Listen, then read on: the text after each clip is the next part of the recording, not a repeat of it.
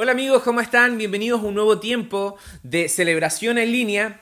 Hoy tengo el honor y el privilegio de poder compartir la palabra con ustedes. Mi nombre es Víctor Díaz, soy pastor en Coquimbo, cuarta región, acá una congregación que se llama Ancla. Y quiero compartir contigo un pasaje de Lucas, capítulo 5, versículo 1 al 11. Voy a tomar mi Biblia para leer el pasaje. Y mientras tú lo buscas ahí en tu casa, te quiero invitar a que puedas eh, poner toda tu atención en esto que vamos a estar compartiendo. Máximo 15 minutos, quiero bendecir tu vida con una palabra, esto es lo que dice la escritura. En el capítulo 5, versículo 1 dice, cierto día, mientras Jesús predicaba en la orilla del mar de Galilea, grandes multitudes se abalanzaban sobre él para escuchar la palabra de Dios. Jesús notó dos barcas vacías en la orilla porque los pescadores las habían dejado mientras lavaban sus redes. Al subir a una barca, a una de las barcas, Jesús le pidió a Simón, el dueño de la barca, que la empujara al agua. Luego se sentó en la barca y desde allí enseñaba a las multitudes. Cuando terminó de hablar, le dijo a Simón, Ahora ve a las aguas más profundas y echa tus redes para pescar. Maestro, respondió Simón, hemos trabajado mucho durante toda la noche y no hemos pescado nada, pero si tú lo dices, echaré las redes nuevamente. Sabes que hace algún tiempo ya Dios me dio el privilegio de poder ser padre. Tengo dos pequeños, Lucas que tiene cuatro años y Consuelo que ya tiene siete años. Y en este proceso de poder formar el corazón de estos dos pequeños, de poder eh, ser parte de sus vidas y de, de tener la bendición de poder criarles, eh, he aprendido muchísimas cosas de Dios y alguien por ahí en algún momento me dijo, cuando seas padre vas a conocer de más cerca el corazón de Dios y considero que es una verdad tremenda. Y una de las palabras que yo más he utilizado con ellos es vuelve a intentarlo. Recuerdo cuando mi hija estaba dando sus primeros pasos, y típico cuando una pequeña un pequeño está dando sus primeros pasos, el padre obviamente la intenta rodear la intenta, eh, eh, intenta estar lo más cerca posible para que cuando se vaya a caer logre uno estar ahí para darle un poco de equilibrio y que no llegue a tocar el suelo. Y recuerdo que en muchísimas ocasiones eh, ella tropezaba, caía y yo desde lejos le decía, hija, vuelve a intentarlo, vuelve a intentarlo. Lo mismo me ha pasado con Lucas yo soy bastante futbolero, así que juego con él. Eh, bueno, en, este, en esta etapa que estamos viviendo está complicado salir, pero acá dentro de la casa andamos con una pelota de repente y le damos un par de golpes al balón y, en ese proceso, de repente él se... Eh, a, lo buen chileno se pica, ¿cierto? Y no quiere seguir porque a lo mejor no pudo darle la fuerza que él quería, etc. Y yo tengo que volver a decirle, hijo, vuelve a intentarlo. Y el pasaje que nosotros acabamos de leer se parece mucho a esta expresión, a, esta expresión, vuelve a intentarlo, a esta frase. ¿Por qué? Porque la escritura nos dice que se encontraba un pescador llamado Pedro en la orilla del mar lavando sus redes, en otras palabras, dejando su trabajo de lado, porque él mismo lo dice, pescar, trataron de pescar durante toda una noche y habían fracasado. Y en un momento determinado llega Jesucristo, este gran maestro que estaba atrayendo a las multitudes a escuchar una palabra distinta, una palabra de vida, una palabra que confrontaba al sistema religioso, porque una de las cosas que Jesucristo vino a hacer es abrirle las puertas del cielo a todas las personas. Recuerda que él en un momento determinado era llamado el amigo de los pecadores porque tenía eh, esa habilidad de poder compartir con un religioso pero también podía compartir con un pecador de mala fama como Saqueo o con un recaudador de impuestos como Mateo, que eran personajes muy mal vistos en el tiempo de Jesucristo. Jesús no tenía problemas, se sentaba con ellos, compartía la mesa, porque una de las cosas que él dijo es que él vino a buscar y a salvar al que estaba perdido. Y Jesucristo, en este proceso, en este servicio que está llevando a cabo, empieza a predicar, empieza a compartir enseñanzas y ve una barca ahí a la orilla del mar, se la pide a Pedro, que era el dueño de la barca, y desde esa barca comienza a predicar. Y yo me imagino a las multitudes viendo un poco esta imagen, esta escena de este predicador que por oficio seguramente era un carpintero, eh, su papá era carpintero, en ese tiempo los oficios se traspasaban de generación en generación y lo vemos tomando esta barca y lo vemos enseñando y en un momento determinado voy a volver a leer el pasaje, dice la escritura lo siguiente, cuando él termina de hablar, versículo 4, le dice a Simón, Pedro, le dice, ahora ve a las aguas más profundas y echa tus redes para pescar y la respuesta es la siguiente, maestro respondió Simón Pedro, hemos trabajado mucho durante toda la noche y no hemos pescado nada. Lo, hemos intentado bastante. Nuestro oficio es ser pescadores. Lo hemos, hemos luchado con, con esta pesca durante toda la noche y no tuvimos ningún resultado. Esta historia es muy conocida, ¿cierto? Seguramente tú la habías leído o la habías escuchado en algún momento. Es la llamada pesca milagrosa. Y la escritura dice que ellos habían estado pescando toda la noche o tratando de pescar toda la noche y no habían logrado pescar nada, ya estaban lavando sus redes, se estaban a punto de ir a su hogar, ya no tenían posibilidades de avanzar, ya no había deseo de volver a tirar la red una vez más. ¿Te ha pasado que has estado en momentos en tu vida en donde has intentado algo y no has visto resultados de ese esfuerzo? ¿Te ha pasado que has estado perseverando en algo y a lo mejor las circunstancias han dictado que se cierran esas puertas, por lo cual tú te estabas esforzando y estabas poniendo toda tu, tu pasión sobre eso?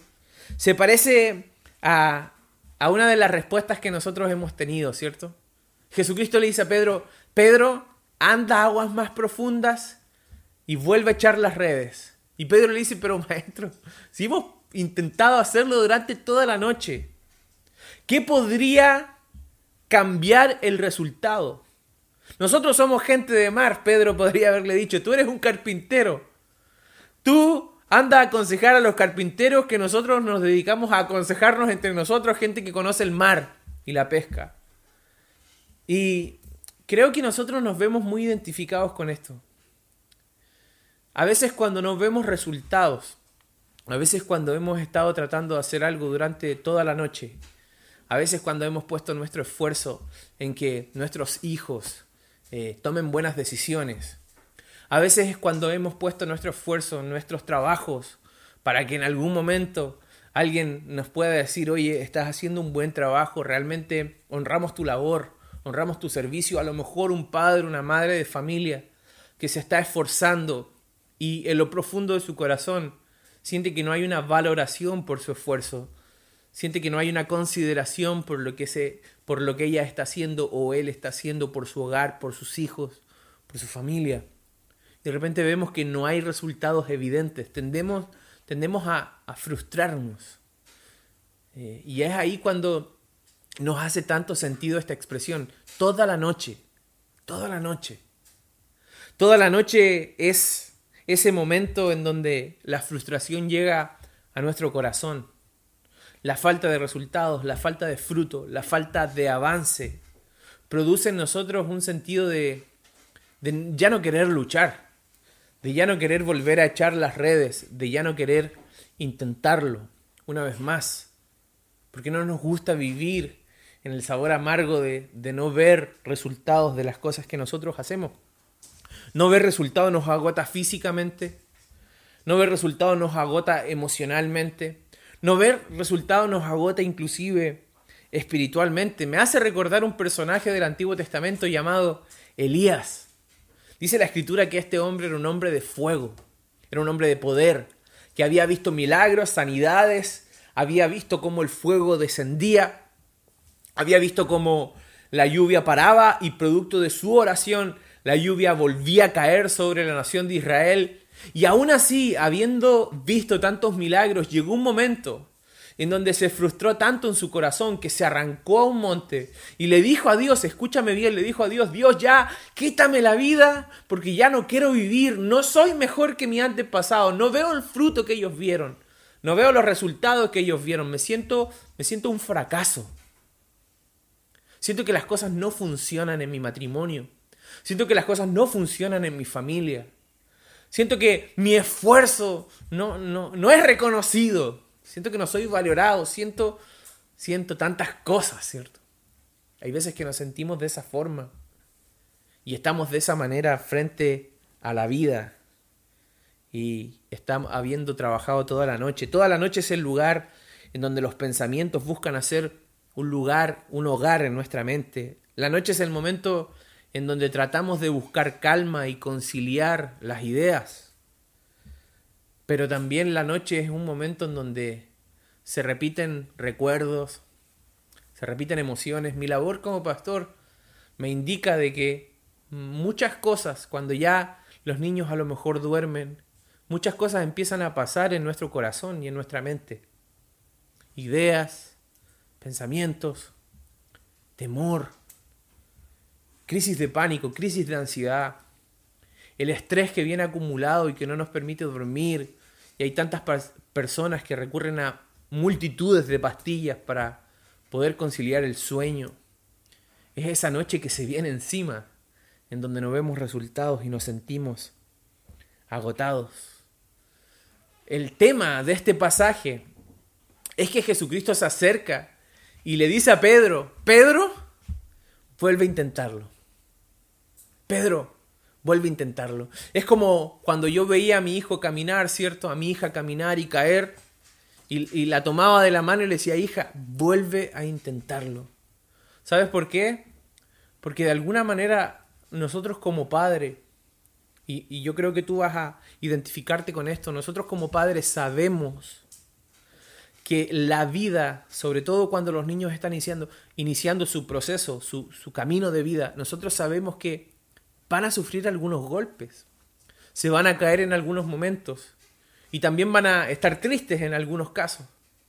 Y nuestra labor es levantarles y decirles vuelve a intentarlo, no te quedes en el piso.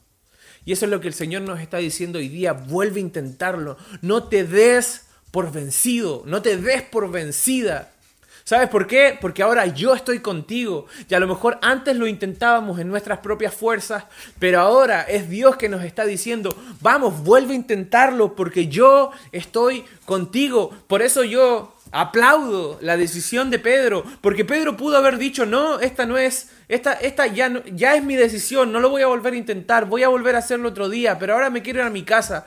Pero la escritura dice lo siguiente, que Pedro se da vuelta y dice, maestro, hemos trabajado mucho durante toda la noche. En otras palabras, no, no oculta que tuvo una mala noche, no oculta que tuvo una derrota, no oculta que tuvo una noche en donde fracasó, pero lo que dice son palabras llenas de fe. Y lo que dice es lo siguiente, pero si tú lo dices, echaré las redes nuevamente.